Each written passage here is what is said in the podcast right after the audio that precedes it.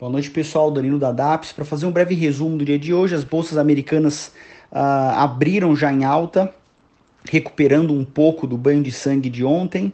Uh, muitas ações consideradas como pichincha ao, ao, ao, longo do dia, né? Então entrou uma força compradora interessante, mas também dois pontos importantes. O Fed diz que está realmente preocupado com o retorno da economia, geração de emprego, mas ao mesmo tempo diz que consegue e que vai, se necessário, aumentar os estímulos.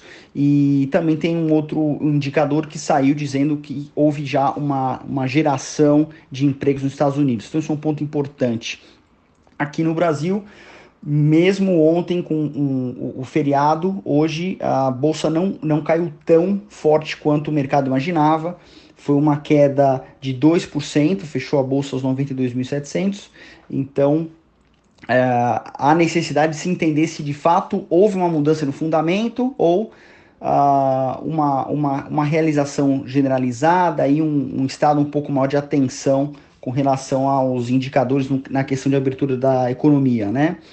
Um, o dólar fechou numa alta de 1,39 aos R$ 5,04. Na ponta negativa aqui da bolsa, as ações que vêm apresentando maior volatilidade nesse período pandêmico foram as que mais sofreram hoje. Então, na cabeça delas é a IRB que caiu 11%, a Gol caiu 8% e a CVC caiu 9%. No lado positivo, o setor frigorífico, de uma maneira geral, foi muito bem.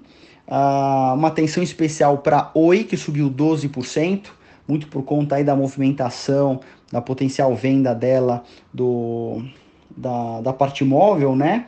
E é, interessante também foi a Sanepar, na parte de saneamento, com o Congresso dizendo que provavelmente colocará na semana que vem a pauta do do marco do saneamento para votação. Então a Sanepar fechou com uma alta hoje de 1,33.